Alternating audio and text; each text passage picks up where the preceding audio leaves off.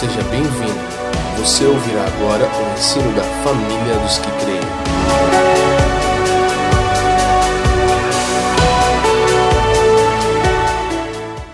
Ah, nas últimas semanas, se eu não me engano, das últimas sete semanas, ah, nós estávamos, nós entramos ah, na referente ao texto dos é, sobre, sobre o ensino dos, do fundamento do Novo Testamento.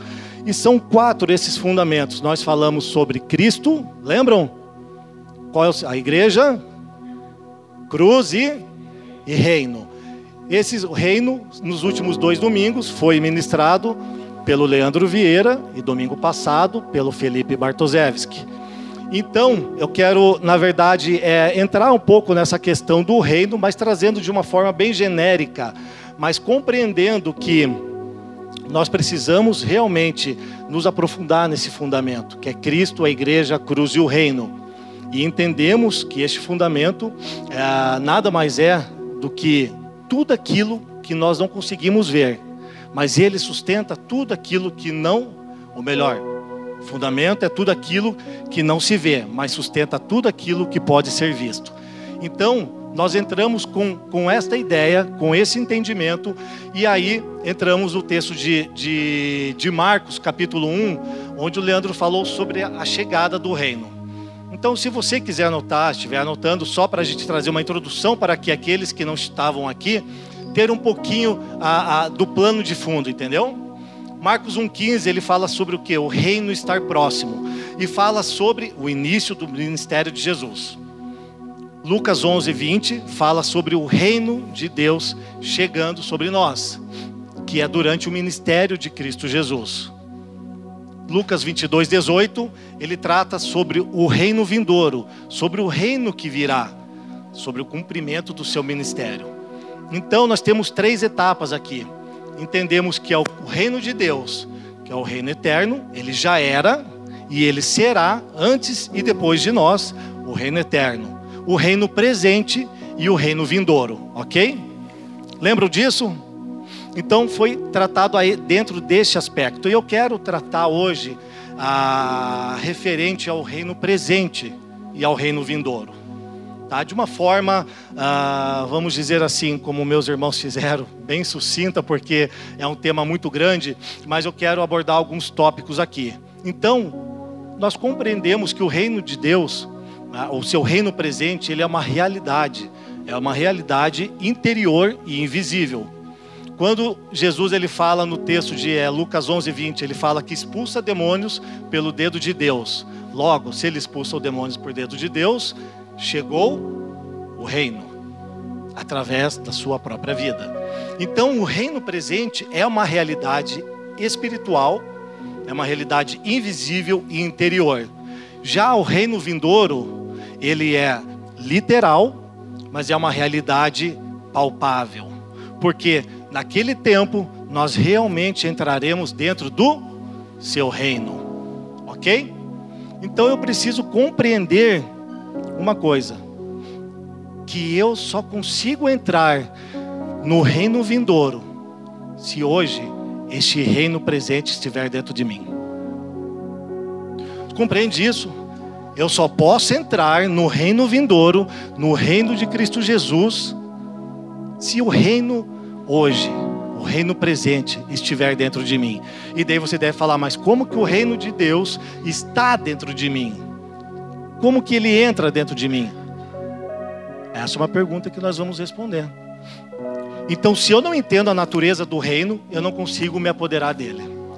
Essa é uma grande questão que precisamos entender a natureza do reino. Se eu não compreendo a natureza do seu reino, eu não consigo me apoderar dele. Você consegue a, a se apoderar de algo que você não tem entendimento? Você não consegue. Então, o reino de Deus, a gente precisa realmente se apoderar dele. E isso foi falado em larga escala, que eu só estou passando alguns pontos rápidos e básicos para que a gente possa trazer uma linha de pensamento, tá ok? Então, compreendemos que o reino de Deus é o lugar onde ele exerce governo e exerce o seu domínio. Perfeito? Então o reino de Deus, ele exerce o quê? O seu governo e o seu domínio. Logo vem a pergunta: então se é onde ele, se o reino de Deus é o lugar onde ele exerce governo e domínio, o reino de Deus está em mim ou não? Você já fez essa pergunta ou não? Quem fez essa pergunta para si mesmo, levante a mão. Poucas pessoas. Então deixa eu lhe dizer uma coisa. Ah, você vai saber se o reino de Deus está dentro de você, se é Ele que governa e domina a sua vida. Ou se você está sendo movido por circunstâncias, por qualquer outra situação, por qualquer outra coisa, senão o governo de Deus, o seu domínio. Então, ah, se eu sou governado, a minha vida é governada pelo próprio Deus, pelo seu reino, eu consigo comunicar os seus atributos. Você entende isso? Reino de Deus, ele tem domínio sobre a sua vida, ele governa a sua vida. Logo, se isto acontece, você consegue comunicar os atributos de Deus que é uma das coisas mais importantes para aqueles que se parecem com Ele. Afinal, não dá para se esconder uma candeia, né, debaixo de uma mesa. Ela está posta para brilhar. Então, dentro disso, então eu compreendo que Deus governa a minha vida. E eu compreendo que o seu reino está em mim. Domínio sobre minha vida. Eu saio do controle da minha vida. Vocês estão me ouvindo bem? Estou meio surdo hoje. Está tudo tampado no meu ouvido. Então eu saio do controle. Eu saio do domínio da minha vida. E ele começa a agir. E então eu começo a exercer através da minha vida os atributos de Deus. Vamos ler um texto aqui sobre Mateus 11, 12, diz assim: Desde o tempo de João Batista até agora, o reino dos céus é tomado à força os que usam de força se apoderam dele. Vocês já pararam para pensar nesse texto? Cara, é fantástico, né? O reino dos céus é tomado à força, e os que, se, que usam de força se apoderam dele. Então eu tenho que me fazer uma pergunta: eu estou usando de força para me apoderar deste reino? E uma forma de eu me apoderar do reino de Deus e de conseguir entrar nele é simples. Eu me esforço para carregar a minha própria cruz. Porque Cristo disse: negue-se a si e tome diariamente a sua e o que? Siga-me. Então, este é um ponto principal. O reino dos céus tem que ser tomado à força. E somente os que usam de força se apoderam dele. Mas para isso nós temos que carregar a nossa cruz, vivendo intencionalmente algo que nós conhecemos, que se chama Sermão do Monte. Lembram o Sermão do Monte, Mateus capítulo 5, 6 e 7, exemplifica muito bem a, a questão do, de nós vivermos de forma intencional para o Senhor. Então eu me esforço para carregar a cruz, a minha cruz porque Cristo carregou a sua própria cruz. E eu carrego a minha própria cruz, intencionalmente, vivendo o sermão do monte. Mateus capítulo 5, eu vou ler rapidinho aqui para que a gente possa entender.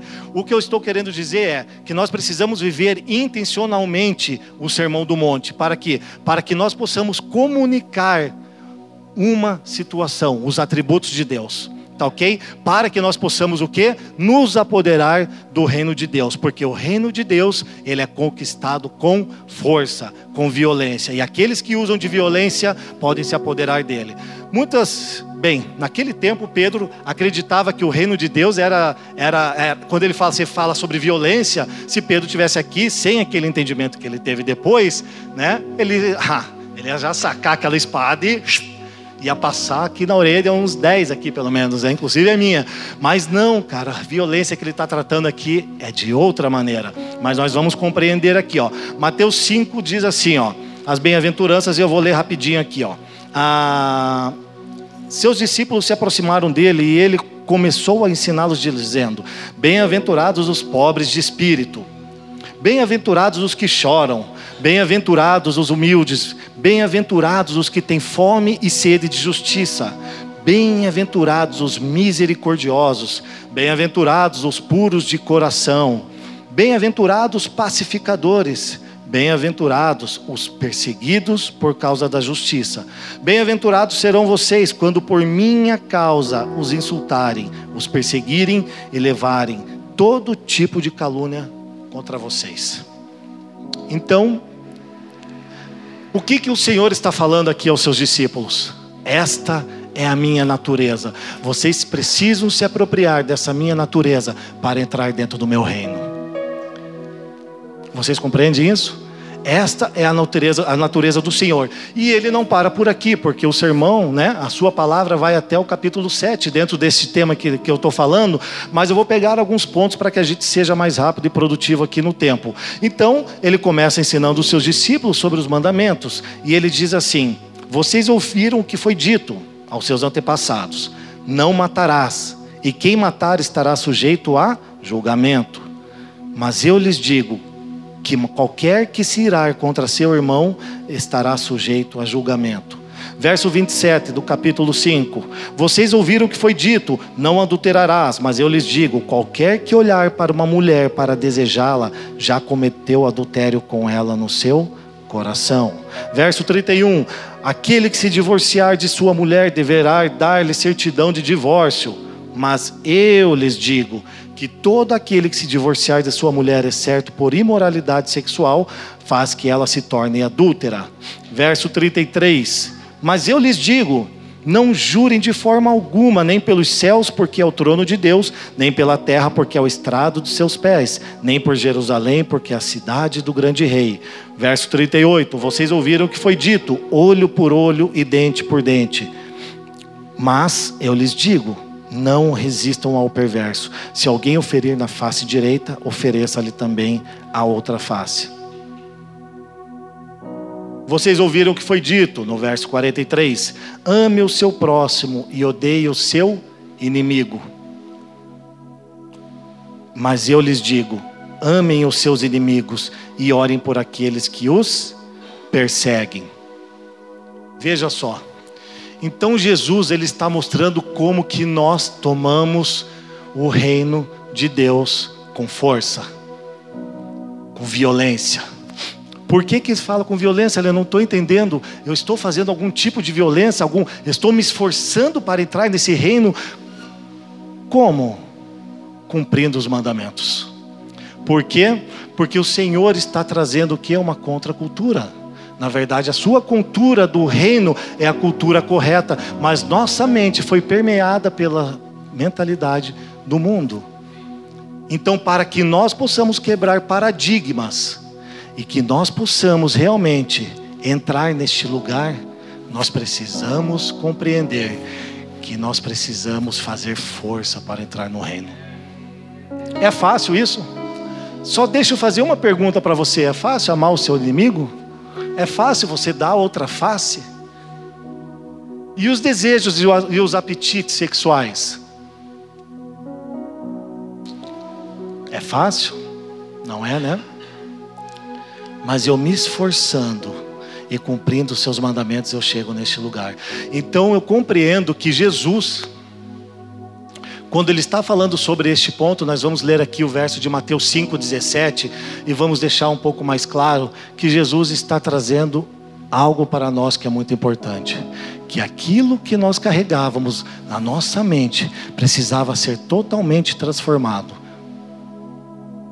E isto fala sobre arrependimento, fala sobre metanoia. Mas escuta só. Para entrarmos nesse reino, então nós precisamos compreender que realmente precisamos tomar de força. E isso é para os corajosos. Mateus 5, 17 ao 20 está escrito assim: Não pensem que vim abolir a lei ou os profetas não vinham abolir, mas cumprir. Digo-lhes a verdade: enquanto existirem céus e terra, de forma alguma desaparecerá da lei a menor letra ou o menor traço, até que tudo se cumpra. todo aquele que desobedecer a um desses mandamentos, ao qual nós lemos agora, ainda que dos menores, e ensinar os outros a fazerem o mesmo, será chamado menor no reino dos céus. Mas todo aquele que praticar e ensinar esses mandamentos será chamado grande no reino dos céus. Pois eu lhes digo que se a justiça de vocês não for muito superior à dos fariseus e mestres da lei, de modo nenhum entrarão no reino dos céus. Então Jesus já coloca um ponto para nós aqui. Se a nossa justiça não exceder a justiça dos fariseus, nós não entraremos no reino dos céus. Sabe o que eu vejo aqui, que é o mais legal? Jesus não aboliu a lei, certo? Mas muitas pessoas pensam que agora, com o Novo Testamento, o Antigo Testamento já não tem mais valor.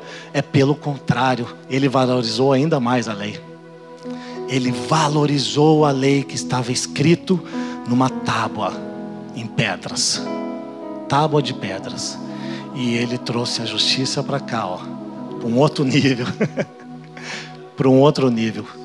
Cara, ele valorizou ainda mais a sua lei, só que ele cumpriu no seu próprio corpo essa lei, mostrando para nós que agora não é mais, não é somente pela ação, mas também pela intenção do coração.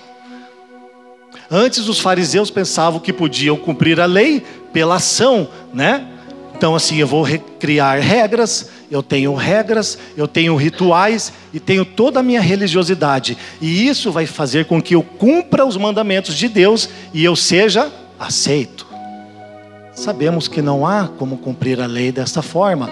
Então o Senhor falou assim: bem, se vocês acreditam, fariseus, falando para os fariseus, que, que vocês podem cumprir a lei, eu vou te dar mais uma colher de chá para que vocês possam entender. É como ele fala com Nicodemos. E ele começa a falar assim: Mas eu lhes digo, mas eu lhes digo, mas eu lhes digo. E ele faz com que nós compreendamos uma situação que não é somente pela ação, mas também pela intenção do coração que nós pecamos a situação ficou mais difícil. Então, como entramos no reino dos céus? Excedendo a justiça dos fariseus.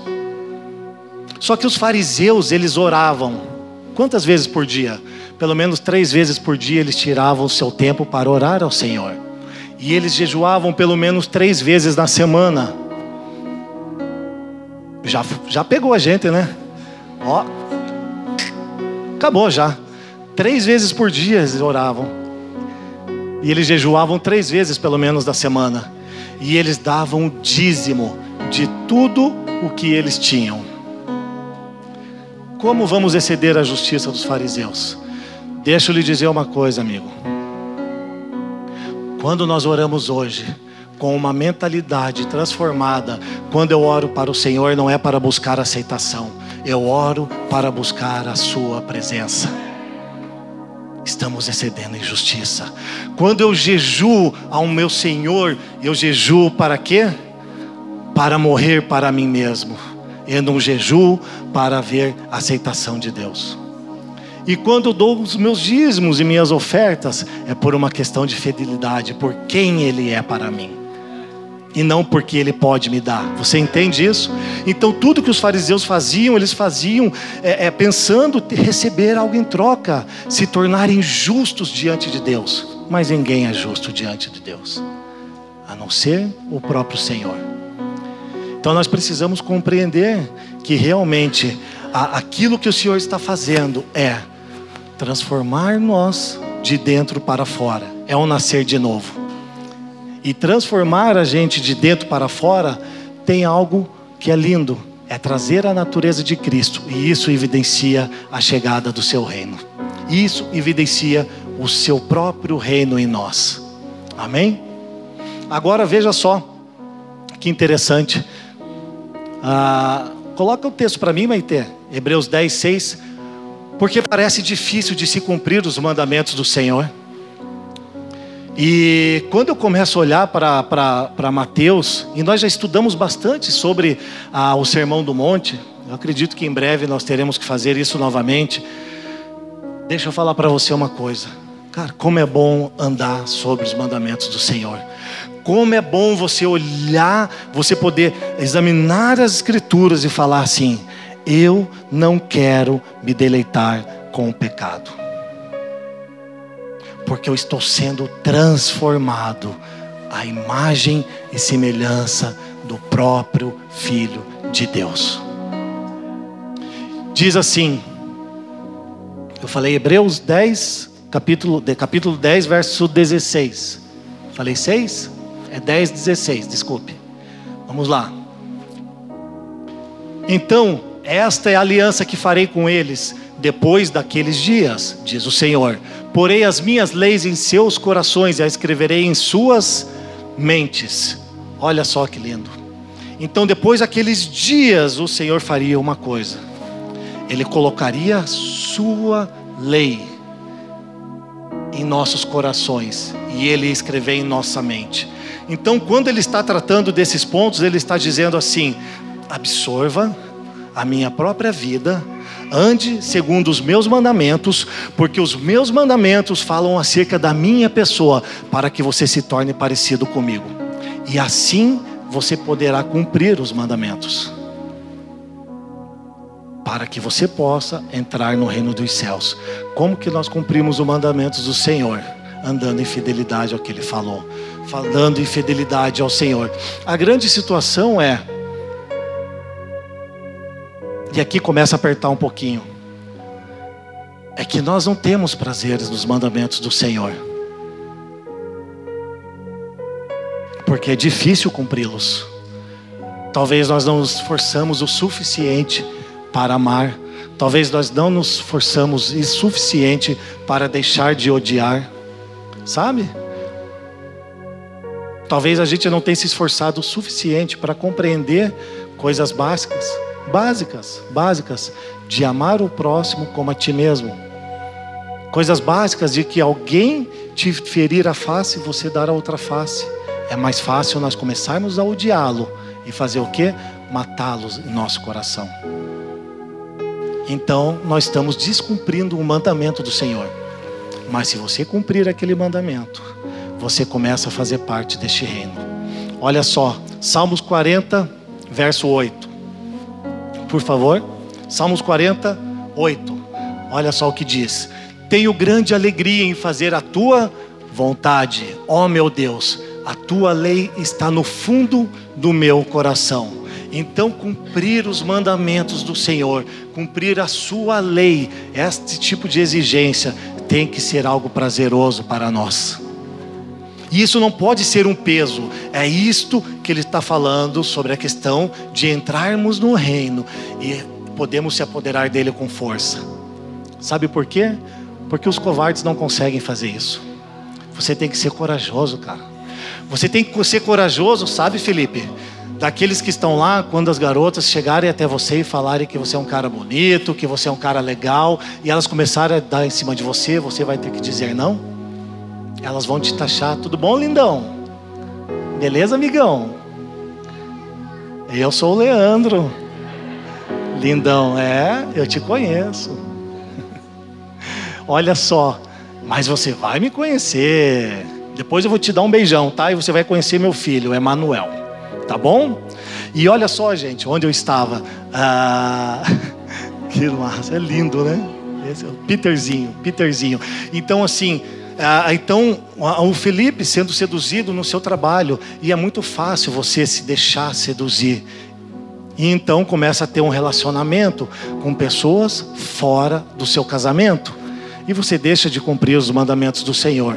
É muito fácil. Então eu quero dizer o seguinte: que o grande problema de seguir esses mandamentos é nós morrermos para nós mesmos. E a dificuldade está nisso. E nós queremos morrer para nós mesmos porque os mandamentos não se tornam prazeroso para nós.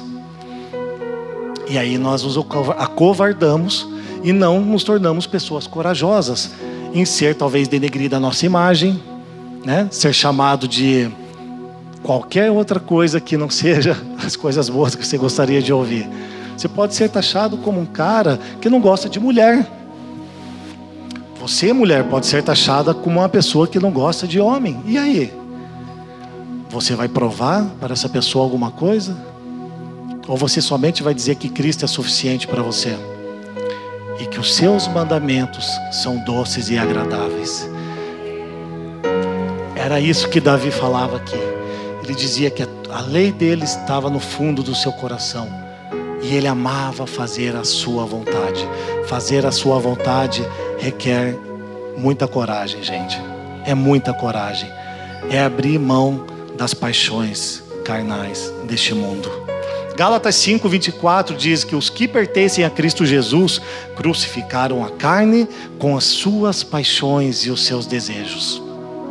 E é grande esse ponto que nós entramos sobre crucificar a nossa carne juntamente com as nossas paixões e os nossos desejos, para que nós possamos viver os seus mandamentos sem peso, com alegria, com disposição e com amor. Tem que ser bom viver os mandamentos de Deus, tem que ser prazeroso. Eu falo para você, é verdade. Eu sinto para hoje eu achei um lugar de prazer, na verdade. Mas um tempo atrás não era assim. Até eu começar a me derramar no Senhor e falar: agora não tem mais volta. Mas o pensamento mal vinha sobre a minha mente vinha sobre a minha mente como vem sobre a sua. Isso não é só meu, isso não é só teu, isso é para todos nós. Aqui, ó. Aqui, ó. Só que quando você compreende o quão bom e agradável é obedecer os mandamentos do Senhor, você se derrama por completo. Lucas, 9, Lucas 9, 23 diz assim: Se alguém quiser acompanhar-me, negue-se a si mesmo, Tome diariamente a sua cruz e siga-me. Quem quiser salvar a sua vida, a perderá. Mas quem perder a sua vida por minha causa, a salvará. Olha como que nós salvamos a nossa vida. Nós salvamos a nossa vida quando nós a perdemos. E você perde quando você quer ganhar. Essa é a matemática do reino. Você perde para ganhar e se você quiser ganhar, você vai perder. Então, eu tomo a minha cruz diariamente. E não é algo fácil. Você vai ter que negar muita coisa, mas muita coisa, para seguir esse caminho. E é justamente este ponto em que a gente inicia uma trajetória na nossa vida que vai ser um divisor de águas. Porque para você carregar a sua cruz, você precisa ter muita ousadia. Porque a salvação vem pela graça. Concordam comigo? Nós já ouvimos isso, né? A salvação vem pela graça. Mas para você entrar no reino, você precisa carregar a sua cruz. Porque não é somente pela fé, mas é também pelas obras. Para entrar no reino, fé e obra andam junto. Tiago capítulo 2 fala sobre isso. E isso é muito sério. Você não se esforça para ser salvo. Jesus morreu na cruz por nós, pelos nossos pecados. Então, quando ele morre na cruz por nós, pelos nossos pecados, ele nos chama para este lugar de arrependimento. E é então que nós conseguimos caminhar, crescer, compreendendo os seus mandamentos, tendo amor, tendo prazer neles, nós chegamos até o lugar da crucificação, onde nós deixamos que a nossa carne, todos os nossos desejos apetites sexuais fiquem lá. E aí nós começamos uma nova vida com o Senhor. Apocalipse 21, 8 diz assim: que os covardes. Vamos ler esse texto? Deixa eu lhe dizer uma coisa. Os covardes não entrarão no reino dos céus. Tem lá Apocalipse 21, verso 8. Deixa eu ler aqui. Diz assim: Verso 6: Disse-me ainda: Está feito, eu sou o Alfa e o Ômega, o princípio e o fim. A quem tiver sede, darei de beber gratuitamente da fonte da vida. O vencedor herdará tudo isso, a sua cidade santa. Mas os covardes, os incrédulos, os depravados, os assassinos, os que cometem imoralidade sexual, os que praticam feitiçaria, os idólatras e todos os mentirosos.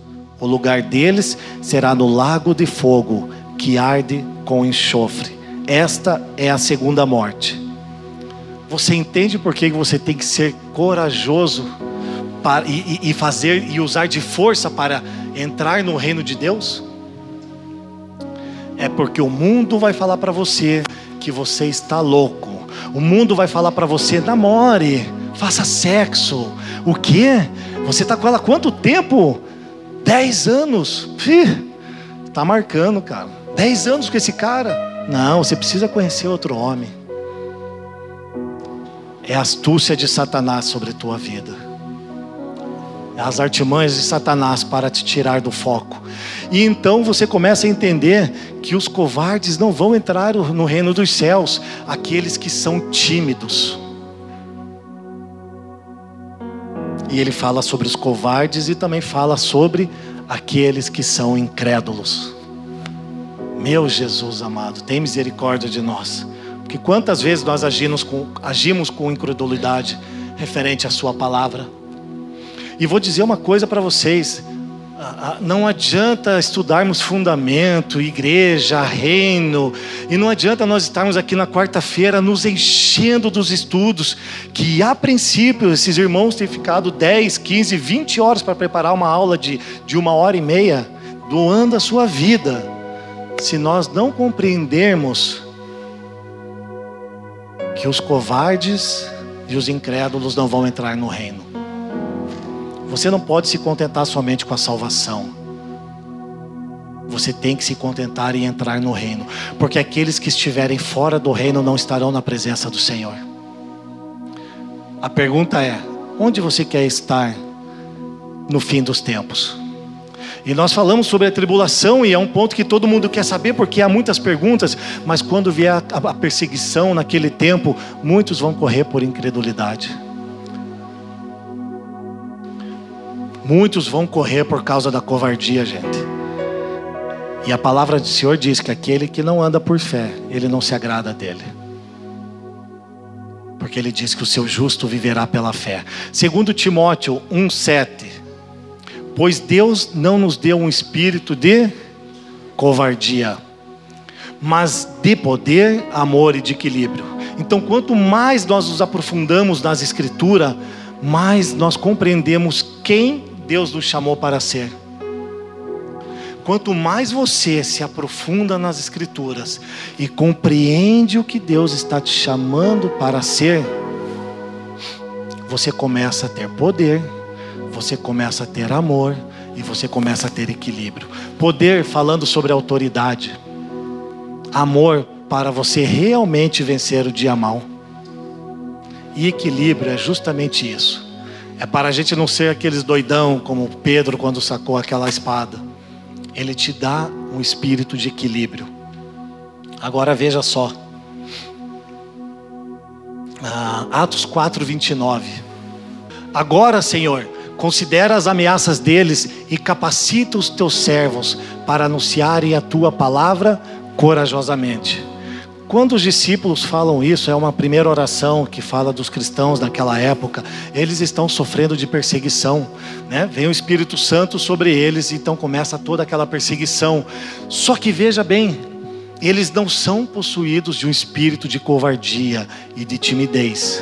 A palavra do Senhor fala que eles buscam uma coisa nesse tempo de perseguição: que eles possam, mesmo diante de toda aquela tribulação sobre as suas vidas, sobre todo aquele problema que eles estavam passando, rejeitados e sendo caçados porque eles estavam sendo mortos por causa disso, ele pede apenas uma coisa: coragem, para que eu possa pregar a sua palavra corajosamente, porque os covardes não herdarão o reino dos céus. Agora deixa eu te falar uma coisa. Naquele tempo eles poderiam ter corrido e pedido para o Senhor: livra-nos dessa perseguição, livra-nos, Senhor, dessa maldade, livra-nos, Senhor, nos esconde em algum lugar. Mas eles não pediram livramento, eles pediram coragem. Então, naquele dia, que o dia mal bater a tua porta, naquele dia que houver tempestades, aquela torrente vier sobre a casa, você tem que pedir coragem para passar por ela porque é o processo de Deus sobre a sua vida. E para você crescer, você vai ter que passar pelo processo. Para que eu e você possamos amadurecer, nós vamos precisar passar pelo processo. Amém? Agora tem um texto de Paulo Borges em que ele fala uma situação, fala uma questão que é muito interessante. Ele fala acerca da timidez. E ele diz que a timidez é ter orgulho da própria ignorância.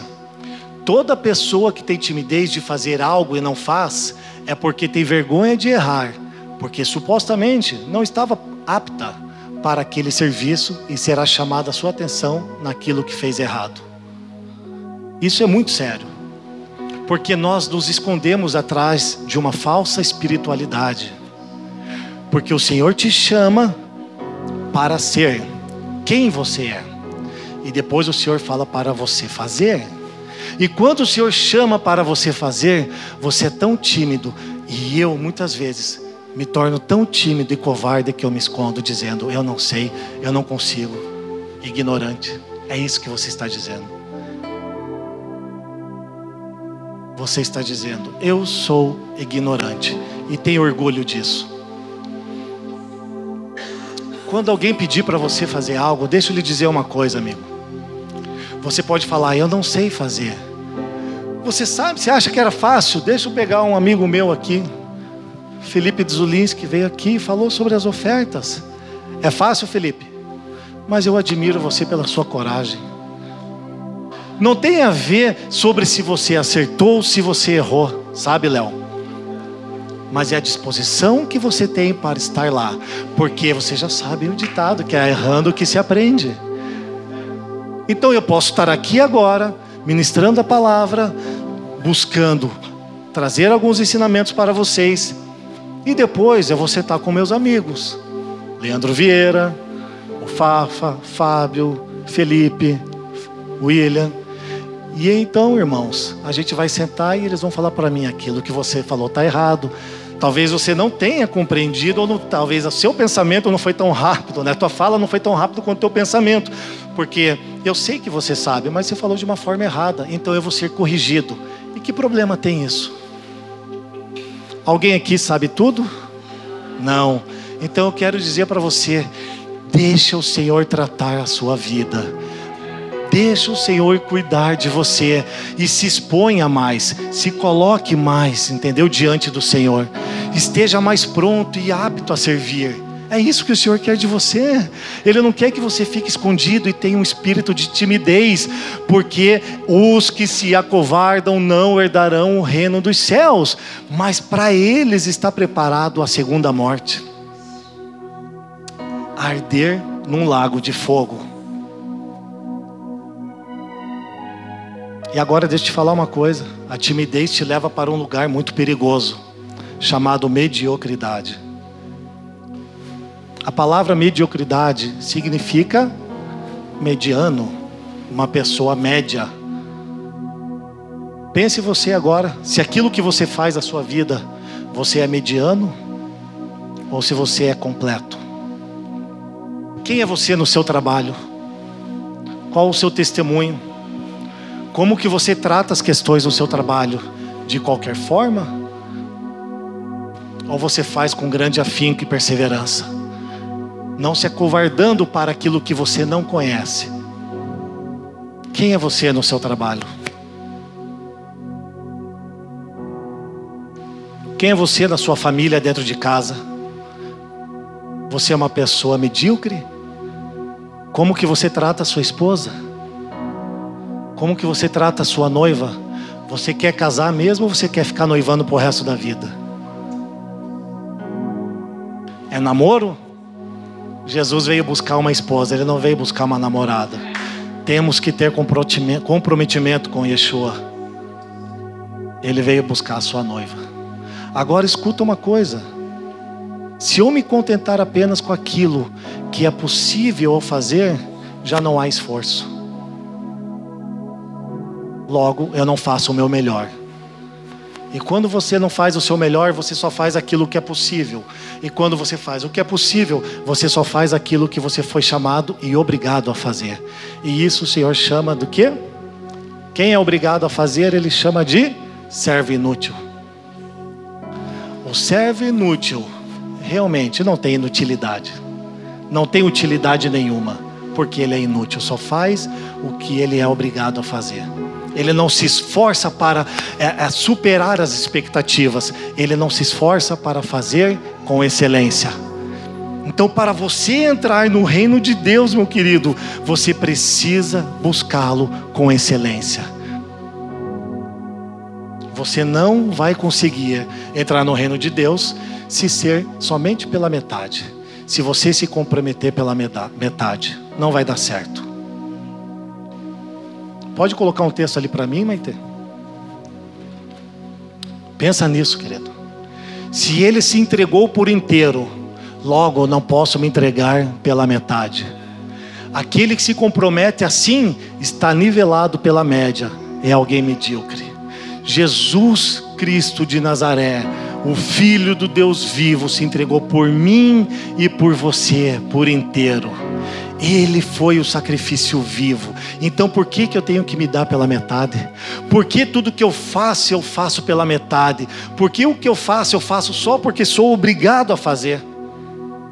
Esses não estão se esforçando. E quem não se esforça não consegue entrar no seu reino.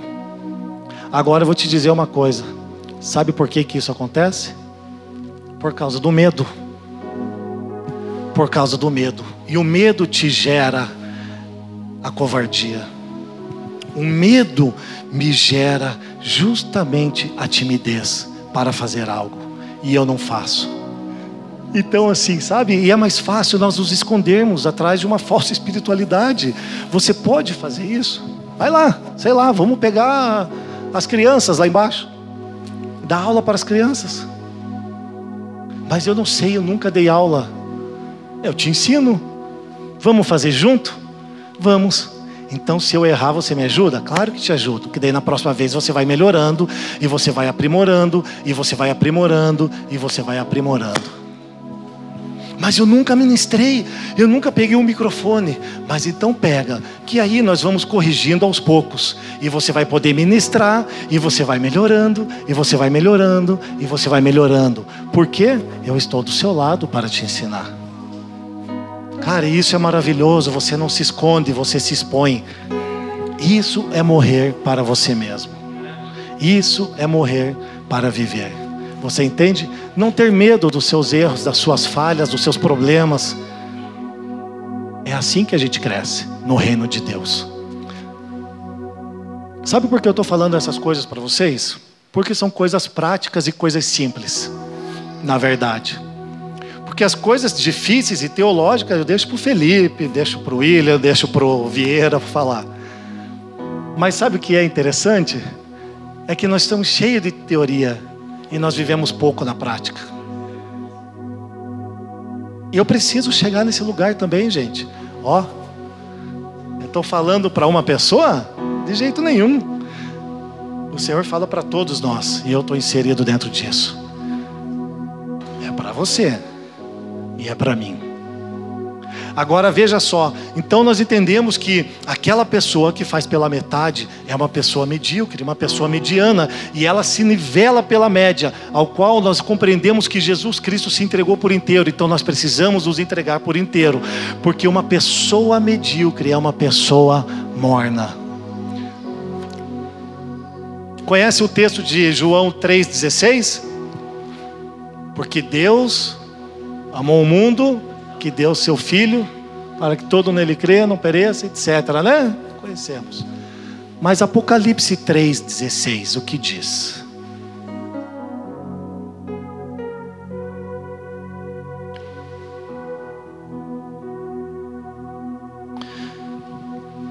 Essa é a grande situação. Nós gostamos de receber, né? Porque Deus deu o seu filho unigênito. Ele deu, e Ele dá, e Ele dá, e Ele dá. E eu só quero receber, receber, receber. Então, quando a palavra do Senhor fala a respeito de uma entrega, de uma renúncia, eu não quero saber. Por quê? Porque ele diz assim, Apocalipse 3, verso 15: Conheço as suas obras, sei que você não é frio nem quente melhor seria que fosse frio ou quente. Verso 16: Assim, porque você é morno, não é frio nem quente, estou a ponto de vomitá-lo da minha boca. Você diz: Estou rico, adquiri riquezas e não preciso de nada. Não conhece, porém, que é miserável, digno de compaixão, pobre, cego e que está nu. Apocalipse 3,16, o próprio Senhor está falando que estou a ponto de vomitá-lo da minha boca, porque você é covarde, porque você é medíocre, porque você é uma pessoa tímida, porque você não tem buscado entrar no reino dos céus. Porque para entrar no reino dos céus, entrar no meu reino, é somente quem se apodera com ele com força. Morrendo para si mesmo, para receber o reino.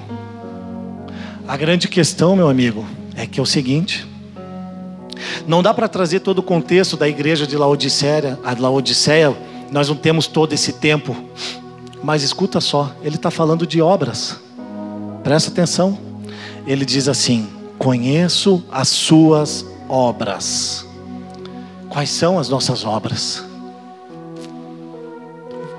Quais são as nossas obras para que possamos entrar neste lugar?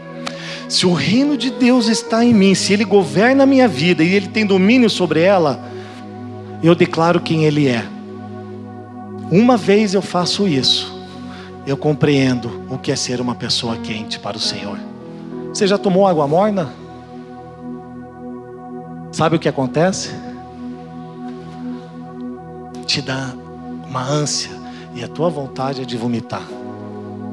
Ninguém toma água morna. Você tem algum amigo morno? Você conhece algum amigo morno?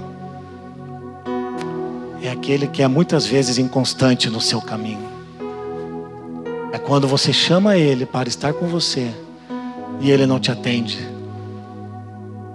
Porque o morno só olha para si mesmo e ele não olha para o próximo. Quais são as suas obras? Abre o livro de Tiago, capítulo 2, só para a gente não perder esse ponto. Tiago fala assim: De que adianta, meus irmãos? E eu vou correr aqui. De que adianta, meus irmãos, alguém dizer que tem fé se não tem obras? Acaso a fé pode salvá-lo? Se um irmão ou irmã estiver necessitando de roupas e de alimentos de cada dia, um de vocês lhe disser: Vá em paz, aqueça-se e ali alimente-se até satisfazer-se.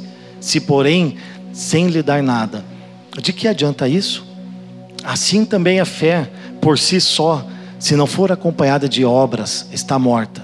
Verso 20: Insensato, quer certificar-se de que a fé sem obras é inútil? Não foi Abraão, nosso antepassado, justificado por obras, quando ofereceu seu filho Isaque sobre o altar? Você pode ver que tanto a fé como as obras estavam atuando juntas, e a fé foi aperfeiçoada pelas obras. Cumpriu-se assim as escrituras que diz: Abraão creu em Deus, e isso lhe foi acreditado com justiça, e ele foi chamado amigo de Deus. Vejam que uma pessoa é justificada por obras e não apenas pela fé. Então cremos que a graça nos salva. E isso é verdade, e é uma verdade absoluta. Mas para entrar no reino de Deus, faltam as obras. E aí entra o ponto: se você é morno ou se você é quente. Quem sou eu? Eu tenho que olhar para mim mesmo e me examinar. Quem sou eu diante da igreja? Eu sou alguém disposto, sou alguém que estou pronto a servir, eu sou alguém que estou pronto a me doar, eu sou alguém que está pronto a ouvir e responder.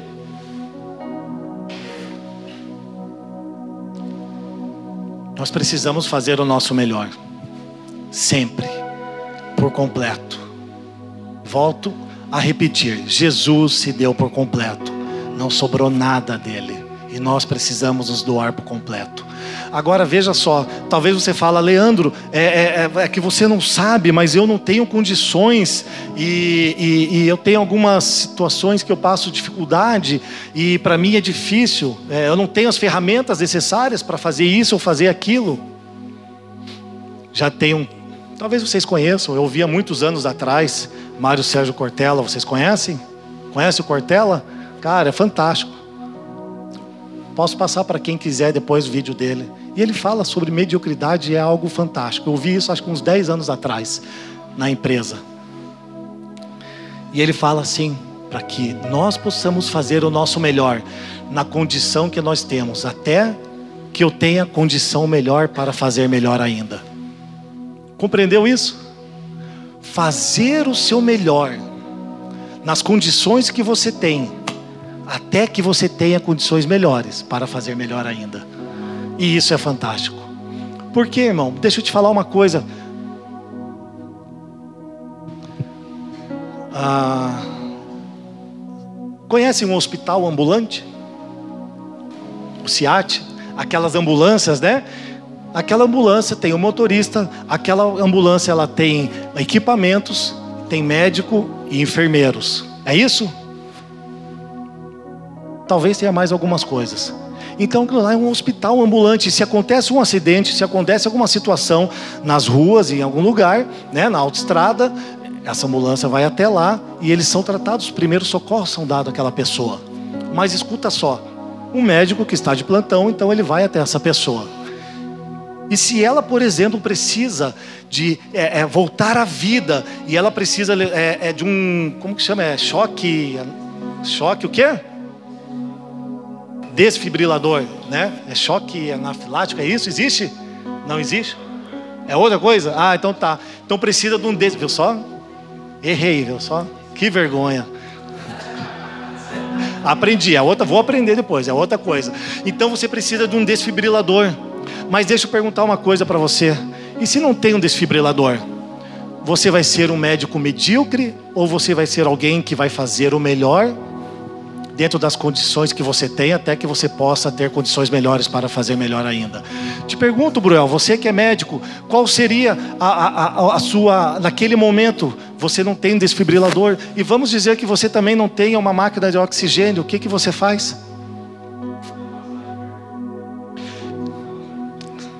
Você entende?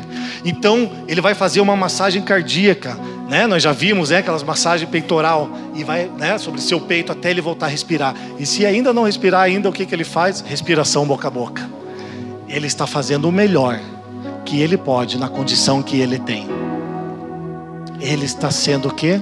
Um homem que está servindo o seu próximo com excelência. Mas nós muitas vezes reclamamos que não temos ferramentas, que nós não conseguimos. Eu não consigo estar lá porque eu não tenho dinheiro para o ônibus. Eu não consigo acordar cedo. Não posso ficar até mais tarde porque amanhã eu tenho que trabalhar. Ah, você tem que trabalhar amanhã, então tá bom. Eu tenho que ir embora mais cedo.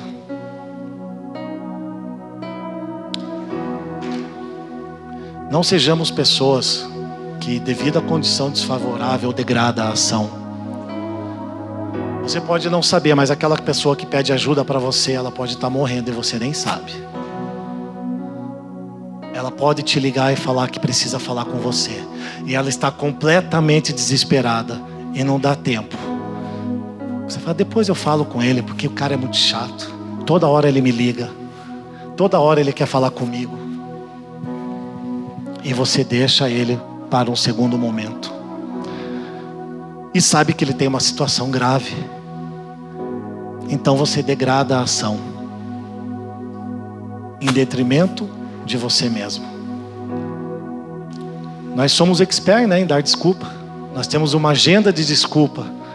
Só que nessa agenda de desculpa, nós temos uma lista de culpados. Então nunca é você. É uma agenda de desculpa com uma lista de culpados. Nunca é você o problema, nunca sou eu. No meu trabalho eu nunca erro, foi ele. A igreja é assim, querido. Critique menos e sirva mais. Critique menos e sirva mais.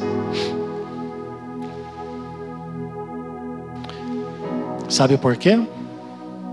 Que você culpa justamente por causa disso. É mais fácil culpar o outro do que conferir os erros meus, conferir a mim mesmo os próprios erros. É mais fácil culpar, não é? Eu me livro. Me livro do problema. Só que existe uma coisa, gente. Há um medo que permeia o nosso coração. e nos deixa viver. Não nos deixa viver de forma apropriada como o Senhor nos chamou para viver. Por isso tem muita gente que sofre. Muita gente que vive no passado é depressivo e muita gente que quer viver o futuro é ansioso. Mas aquele que vive o presente, ele vive feliz. Jesus já morreu na cruz por você. Jesus já fez tudo o que ele precisava fazer. Mas você insiste em viver no passado, preso nos pecados. Vive depressivo. Agora tem aquele que é ansioso, não é aquela ansiedade de oh, não vejo a hora de casar. Essa é uma boa ansiedade, né? Não vejo a hora de casar da maneira certa. Até Jesus disse que estava ansioso. Uma vez ele disse isso, não falou? Ele disse: Estou ansioso para estar com vocês à mesa no reino do meu Pai. Ele está ansioso para ter comunhão contigo, com a sua igreja. É quando ele vai beber o vinho novamente. Então você traz ansiedade para dentro de você. E sabe qual é o maior problema? Tinha uma pessoa que eu conhecia.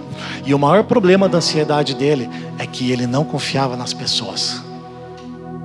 A ansiedade dele fazia com que ele não confiasse nas pessoas. E se eu estivesse falando aqui com o Ricardo agora, e ele estivesse lá no fundo passando, eu olhasse para ele, ele ia falar: estão falando de mim. O que estão falando de mim? O que estão tratando comigo? Porque ele sofria de ansiedade. Uma coisa que nem aconteceu lá no futuro, ele trazia aquilo para o presente e vivia de forma infeliz. A ansiedade faz isso. Então nós precisamos viver o que? O hoje, o presente intensamente. Precisamos viver o reino de Deus hoje intensamente, sendo supridos pelos seus mandamentos, sabendo que os seus mandamentos são agradáveis e eu não vou deturpar os seus mandamentos por causa dos meus apetites carnais. Porque eu já crucifiquei o meu eu com Cristo Jesus. Agora veja só uma situação. Vocês estão entendendo? Estimule as pessoas, estimule as pessoas a fazer o melhor que elas podem fazer com as ferramentas que elas têm em mãos. Talvez você ache que é menor, talvez você ache que você não tem importância alguma para o Senhor, seja na igreja local, seja em algum outro lugar. Mas saiba que aquilo que você já carrega dentro de você, você já pode usar como ferramenta para o Senhor para a edificação do seu reino. Você é capaz, sim, você pode. Você só precisa crer, você precisa deixar de ser tímido. Você precisa deixar de ter medo. O medo é que nos rouba a felicidade. O medo é que nos rouba de viver intensamente o hoje, o presente. É o medo. Vamos ler o texto de Mateus 14, 22 e vamos para o final. Vamos ler o texto de Mateus 14, verso 22 em diante.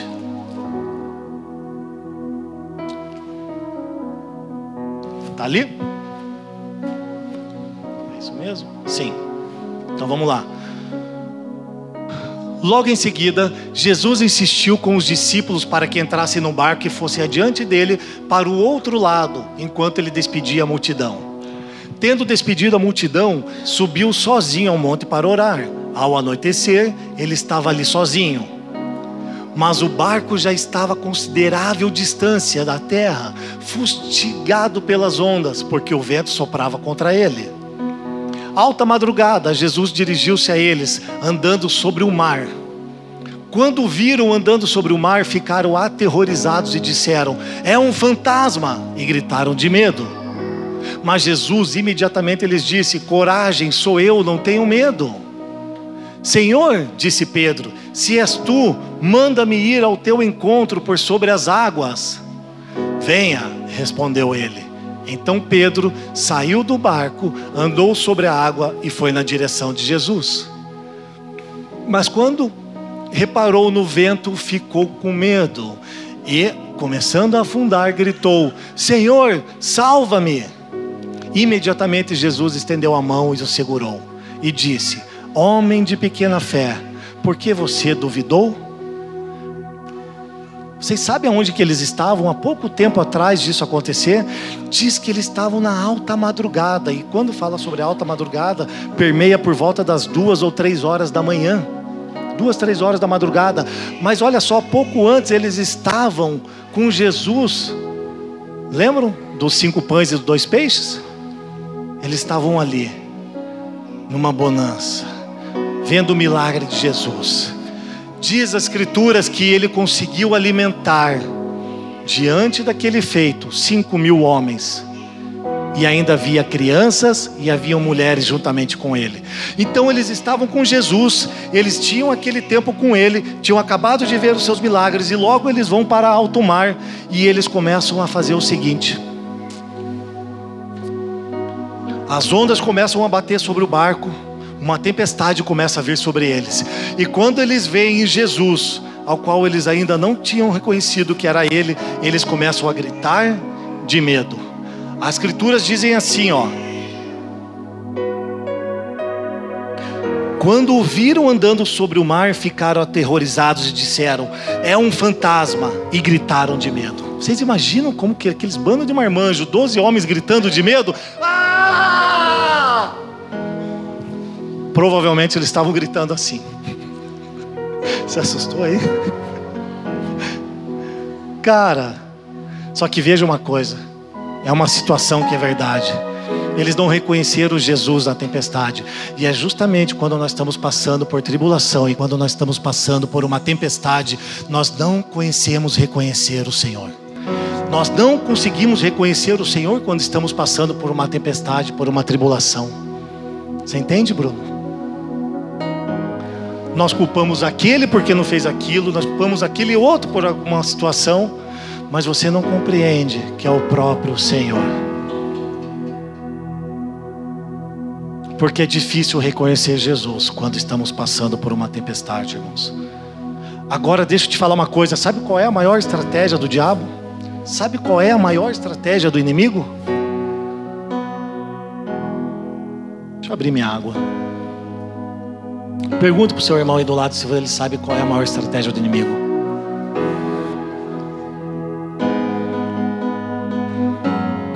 É lhe causar medo. Responda para ele. É causar medo em você. Porque o medo, sabe o que acontece quando o diabo te causa medo? Primeiro, o medo te paralisa. Escute, a palavra do Senhor diz que quando eles ficaram com medo, eles ficaram aterrorizados e gritaram, eles ficaram paralisados de medo.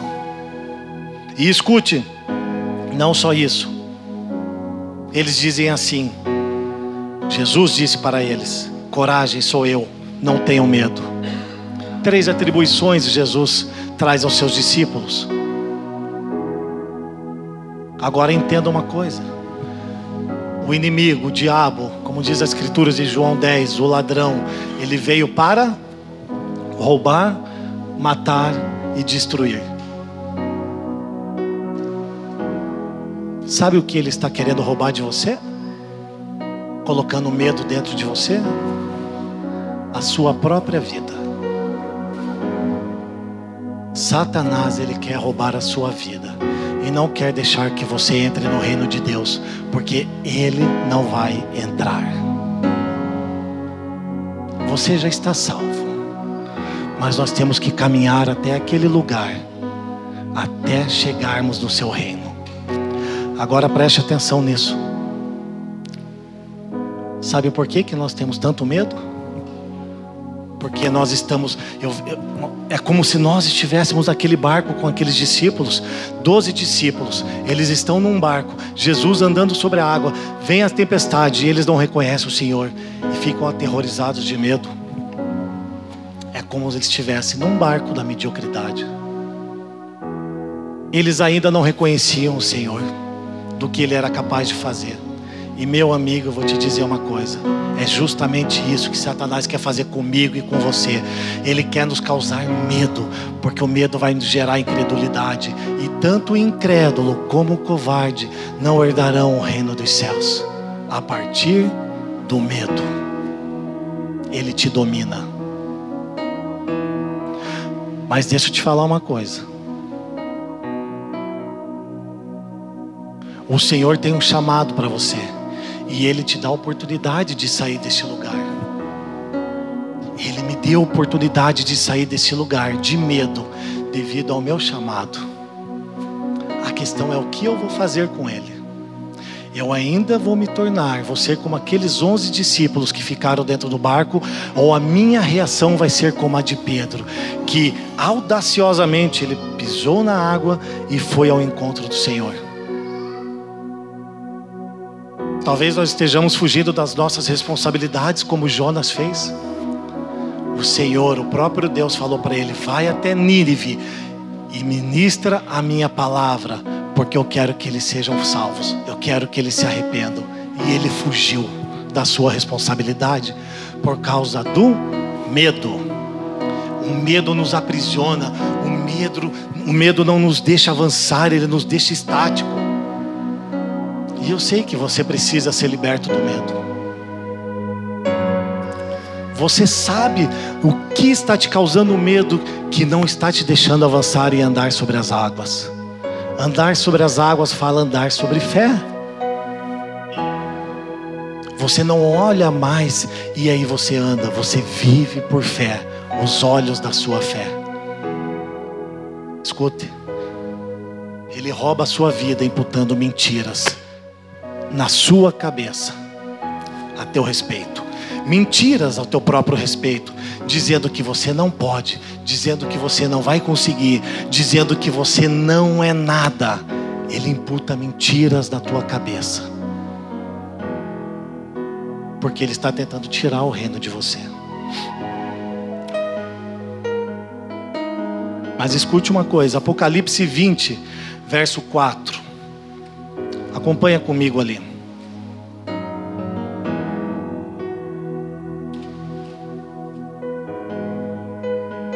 Diz assim: Vi tronos e que se assentaram aqueles a quem havia sido dada autoridade para julgar.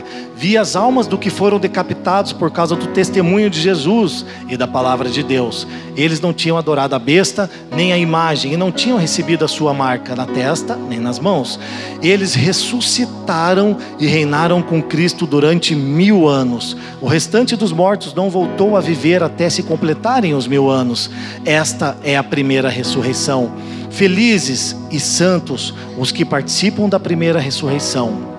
A segunda morte não tem poder sobre eles. Serão sacerdotes de Deus e de Cristo e reinarão com ele durante o milênio. Isso é fantástico. Isto é fantástico. Ele diz que nós reinaremos com ele no milênio, aqueles que são os seus sacerdotes. Então, nós não podemos perder de vista a entrada do reino. Obra e fé andam junto. Vamos voltar para o texto de Mateus. Mateus capítulo 13 diz assim, verso 18. Portanto, ouçam o que significa a parábola do semeador. Quando alguém ouve a mensagem do reino e não a entende, o maligno vem e ele arranca o que foi semeado em seu coração. Esse é o que foi semeado à beira do caminho. Preste atenção. Portanto, ouçam o que significa a parábola do semeador. Quando alguém ouve a mensagem do reino e não a entende, o maligno, o próprio diabo, próprio ladrão. Vem e arranca o que foi semeado em seu coração. Esse é o que foi semeado à beira do caminho. E aqueles que não recebem a mensagem do reino são aqueles que ficam à beira do caminho e não entram no seu reino. O que o Satanás quer? Ele quer tirar o reino de você.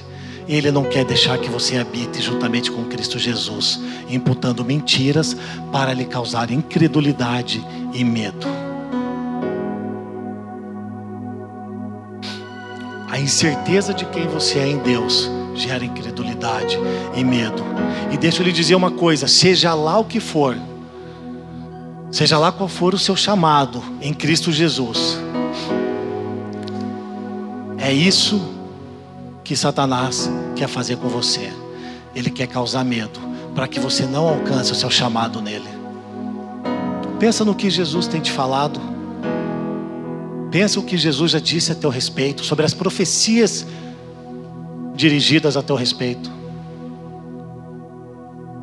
É isso que ele quer fazer com você, te causar medo para que você não alcance as promessas do Senhor. É isso que ele está roubando de você. Você compreende? Então ele diz: coragem, sou eu. Tenha, não tenha medo. A questão nossa de sair daquele barco refere-se a sair de um lugar de comodidade. A saída daquele barco, saída de uma aparente segurança. Então você sai daquele lugar que parece ser seguro para andar sobre um lugar que aparentemente é perigoso. Andar sobre as águas fala sobre andar em fé. E ir na direção de Jesus fala sobre a certeza de quem Ele é para você. E então Pedro faz, fala assim: Senhor, disse Pedro, se és tu, manda-me ir ao teu encontro por sobre as águas. Querido, deixa eu te falar uma coisa: se você estiver duvidando ainda, uma coisa que você precisa saber somente se é o Senhor que está fazendo. Nos últimos quatro anos, o Senhor me disse uma palavra e eu esperei até o tempo correto. E o Senhor disse para mim: Logo você sairá do lugar onde você está, e eu te levarei para um outro lugar. E eu falei: Mas quando isso, Senhor? Quando for a hora eu vou te falar. E como vai ser? A forma que for, eu vou te avisar, para que você saiba como proceder. Então, eu falo, tá bom, então eu vou esperar. Quatro anos atrás, e o Senhor falou para mim: Você vai andar sobre as águas. E eu, durante 19 anos, trabalhei numa empresa, irmãos. 19 anos trabalhando numa empresa. E recentemente o Senhor fala comigo, Leandro, chegou a tua hora. Você vai me levar, Senhor? Não, ainda não, sou muito novo. E ele disse: Lembra quando nós falamos sobre aquela situação? Falei: Lembro. Chegou a hora. Eu falei, pensava comigo assim, ainda não estava claro, então assim, bem, se o Senhor me deu esse trabalho e Ele me colocou aqui, Ele vai me tirar, porque as circunstâncias que estavam ocorrendo ao meu redor claramente estavam dizendo que eu seria demitido da minha empresa. Então eu sabia que aquele era o sinal para se iniciar um novo ciclo na minha vida. Cara, e sabe o que aconteceu? A empresa mandando um monte de gente embora e eu sou promovido. E aí, meu chefe chega e me chama e fala assim: Leandro, eu quero te dar uma nova responsabilidade. Hoje você cuida de um departamento, eu quero que você cuide de dois, porque eu não confio em mais ninguém a não ser você para fazer isso hoje. Eu falei, mas Senhor, não era para me sair daqui. Mas deixa eu lhe dizer uma coisa: tudo o que eu fazia naquela empresa, eu fazia como sendo ao Senhor. Como que eles iriam me mandar embora? Então o Senhor disse para mim: andar com fé Quer dizer que é você que precisa fazer o ato, agora não sou eu. É como lhe disse para Abraão: Abraão, você teve fé, mas me mostra a tua obra. Ele foi, levou Isaac para sacrificá-lo, e o Senhor falou: Agora eu sei que eu tenho o seu coração. E então lá estou eu, diante do meu chefe, falando com ele: Chefe, eu vim pedir a minha demissão. Por quê? Porque o Senhor está me chamando para um outro trabalho. E eu preciso me entregar a Ele por inteiro. Porque o meu tempo hoje, trabalhando 12 horas, eu já não estou mais conseguindo me dedicar à igreja da forma que me é apropriado. E eu disse a ele: Eu não quero me entregar pela metade para o meu Senhor, eu não quero ser alguém medíocre. E ele disse: Leandro, mas o que você precisa? Você precisa de mais tempo? A gente pode conversar, pensa melhor. Eu falei: Não, eu já estou decidido. Eu preciso me entregar por inteiro ao meu Senhor. Eu não vou ser medíocre. Eu não vou ser covarde. Eu não vou agir de timidez. Porque eu sei que esses não entrarão no seu reino. Então eu podia estar tomado de completo medo naquele momento. Irracionalmente, você para para pensar: eu não vou conseguir, porque eu não vou ter um salário, e hoje eu tenho uma certa estabilidade. Mas a palavra do Senhor diz: para que eu não pense em como eu vou conseguir comida, como eu vou me vestir. Mas ele disse: busque em primeiro lugar o reino de Deus e a sua justiça. Se posicione da maneira correta. Sedeque um posicionamento correto, da forma que Ele quer que você se posicione, sem mediocridade, porque Ele te quer por inteiro. Deixa eu te falar uma coisa. Isso não é uma pregação, eu estou falando da minha vida para vocês. Teologia fala com eles. Eu estou falando da minha vida. Quero compartilhar com vocês. Agora, Pedro sai do barco. E ele começa a andar sobre as águas. E ele diz assim: Senhor, se és tu, manda-me ir ao teu encontro. E Jesus ele diz: Venha. Somente uma coisa você precisa saber: Jesus, é você que está fazendo isso? E ele te responde: Sim, sou eu. Então eu vou. Você só precisa saber se é Ele. Eu estive num quarto de hotel e eu não conhecia o Senhor há 13 anos atrás. Eu jamais tinha frequentado um lugar como esse em que nós estamos. E aquele dia o Senhor falou comigo, porque eu disse para ele assim: Deus, se você existe, me tira deste lugar, porque eu estou sofrendo. E eu não conhecia o Senhor naquele tempo. E ele simplesmente disse assim para mim: Você tem certeza disso? Você quer? Eu falei sim, eu quero. Ele falou: Então venha. Daquele dia em diante, eu não tive mais dúvida e não tive mais volta. Eu quero sair do ponto A e chegar no ponto B, que é estar com Ele no seu reino, reinando pelo milênio e por toda a eternidade. Agora, deixa eu lhe dizer uma coisa. Verso 28. Verso 29, ele diz: Venha, respondeu ele. Então Pedro saiu do barco, andou sobre as águas e foi na direção de Jesus. Mas quando reparou no vento, ficou com medo e, começando a afundar, gritou: Senhor, salva-me. Veja que ele estava andando sobre as águas. Cara, ele estava literalmente andando sobre as águas.